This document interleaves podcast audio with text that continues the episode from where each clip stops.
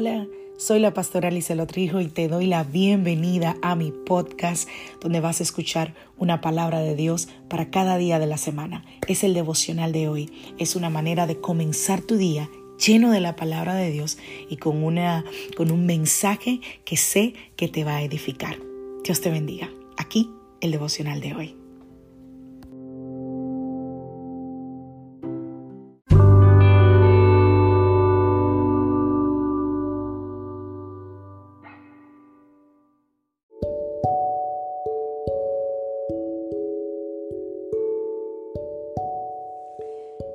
Vida trae sus retos y cada reto debe ser enfrentado. Cada día es diferente al anterior y para cada día necesitamos una palabra de Dios. Por eso el devocional de hoy es una palabra para ti, para cada día, porque Dios quiere hablarte hoy y lo va a hacer a través de su palabra. Por eso escucha el devocional de hoy.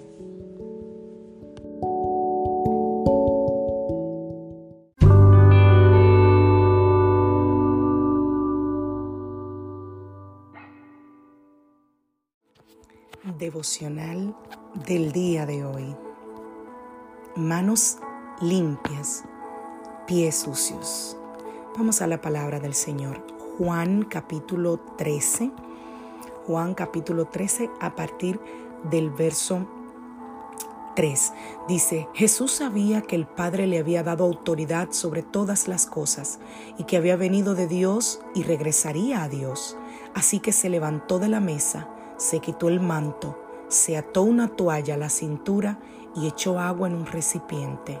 Luego comenzó a lavarles los pies a sus discípulos y a secárselos con la toalla que tenía en la cintura. Es un trabajo sucio, pero alguien tiene que hacerlo. ¿Tú has escuchado esa frase? Yo me imagino que sí.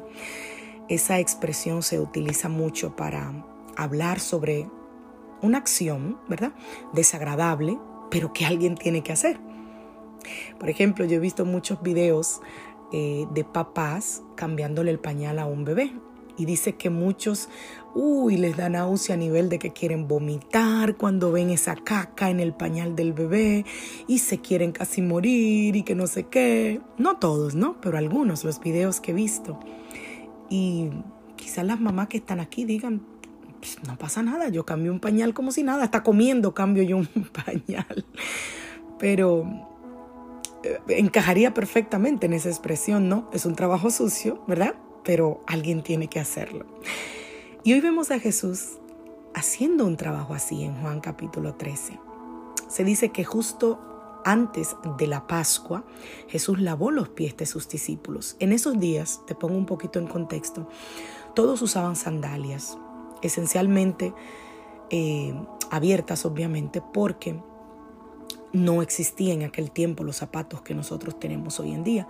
Así que los pies eran como un imán del sucio, de la inmundicia, del polvo, del barro, de la basura, de los desechos de los animales.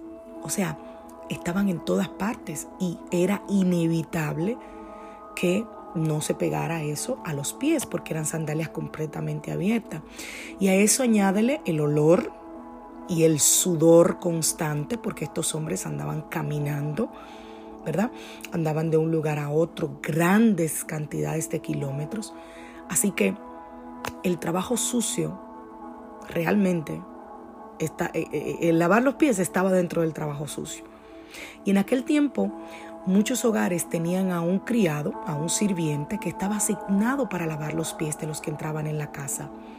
Y bueno, no necesitamos adivinar que eran las personas de, menor eh, estatus social, ¿verdad? Eran los que hacían ese trabajo. Sin embargo, en este relato vemos a Jesús, el Hijo de Dios, el autor de la vida, el, el Rey de Reyes y Señor de Señores, Dios hecho carne, quien había experimentado el, el, esplendor perdón, del cielo, la gloria del cielo, y ahora se rebajó a ser hombre como nosotros, a nuestra categoría, y estaba lavando los pies sucios de los discípulos. Increíble, ¿no? ¿Tú te imaginas ser uno de esos hombres, aquel que tuviste que resucitaba a los muertos, que sanaba a los ciegos, que caminaba sobre el agua, que multiplicó panes y peces, que incluso muchos, algunos, perdón, de ellos lo vieron transfigurarse en gloria delante de ellos. Ese que tú crees que es el Cristo, el Hijo de Dios viviente, ese que se humille para lavarte los pies humildemente, tus pies que están sucios, un trabajo que nadie quiere hacer, que lo hace el sirviente porque no tiene opción. Bueno, quizás tú estés diciendo, ay, no, no, no, no, yo no podría. Había alguien así, Pedro. Pedro le dijo, Señor, Juan 13:6, ¿vas a lavarme los pies?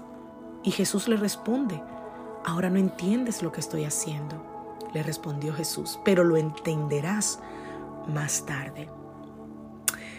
Hay un teólogo que se llama Joseph Barnes. Él dijo, esto sobre lo que Jesús estaba haciendo. Él dijo, fue una acción simbólica, una lección de humildad con la intención de enseñarles de tal manera que les fuera imposible olvidarla. Si simplemente les hubiera ordenado que fueran humildes, habrían sido mucho menos, habría sido mucho menos significante e impresionante que cuando le vieron personalmente desempeñando el cargo de sirviente. Filipenses 2 del 7 a 8 dice, por el contrario, Jesús se rebajó voluntariamente, tomando la forma de un siervo y haciéndose semejante a los seres humanos. Y al manifestarse como hombre, se humilló a sí mismo y se hizo obediente hasta la muerte y muerte de cruz. Así como Jesús se rebajó al lavar los pies de los discípulos, también se rebajó al morir en la cruz para lavar nuestras almas que bueno, son mucho más sucias que nuestros pies. Fue el último trabajo sucio y solo Él podía hacerlo. Segunda de Corintios 5:21 dice, al que no cometió pecado alguno, por nosotros, Dios lo trató como pecador, para que en Él recibiéramos la justicia de Dios. Y todo esto se hizo porque nos ama. Primera de Juan 3:16 dice, en esto conocemos lo que es el amor, en que Jesucristo entregó su vida por nosotros. Así también nosotros debemos entregar la vida por nuestros hermanos. Amados, esta es la respuesta a uno de los misterios más grandes de la vida. El amor divino con el que Dios nos ama lo llevó a rebajarse hasta el punto de la muerte para redimirnos con su propia sangre. Jesús se entregó por nosotros. Él dio su vida hermosa, perfecta y sin pecado, y se hizo pecado. Vino para servir y para dar su vida por rescate a muchos, dice Mateo 20, 28, y nos muestra cómo se ve y cómo podemos vivir en Él. Es un sacrificio, un hermoso servicio mutuo. Del mismo modo Jesús nos muestra que cuando nosotros amamos, debemos amar como Él nos ha amado. Él espera que nosotros amemos a los demás de manera consciente, consistente, desinteresada, sacrificada. Amar con humildad y servirse unos a otros en amor. Eso es ser hijos de Dios. Él espera todo esto de nosotros que lo conocemos y que por lo tanto sabemos que qué es el amor. Es importante que hoy nos preguntemos, ¿cómo yo estoy demostrando amor a los demás?